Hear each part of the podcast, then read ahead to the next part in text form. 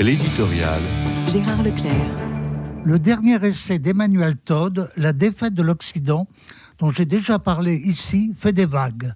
L'auteur multiplie les interventions dans les médias, d'autant plus qu'il intrigue et même surprend lorsqu'il n'indigne pas. J'ai parlé pour ma part d'auteur paradoxal. Le terme n'avait pas de sens péjoratif dans ma bouche. Le disciple que je suis du cardinal de Lubac a appris de lui que l'homme est lui-même un paradoxe vivant et qu'au surplus, l'incarnation est le paradoxe suprême selon les pères de l'Église.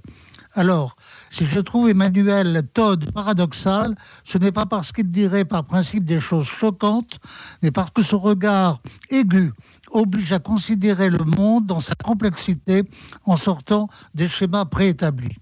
On peut certes être en désaccord avec lui, et beaucoup le sont, mais on est bien obligé de considérer son analyse du monde, notamment sous l'angle anthropologique.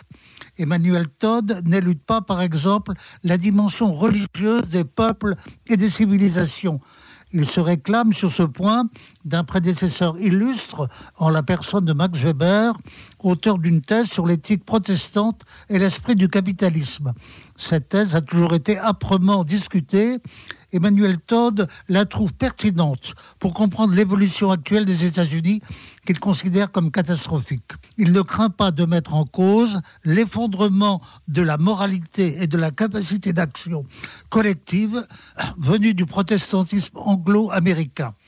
Il observe ainsi la disparition du baptême, l'essor massif de l'incinération et le mariage pour tous. À l'état zéro de la religion, il met en cause un nihilisme qui atteint les sources vives d'un peuple. J'aurais pour ma part quelques leçons à tirer d'un tel constat.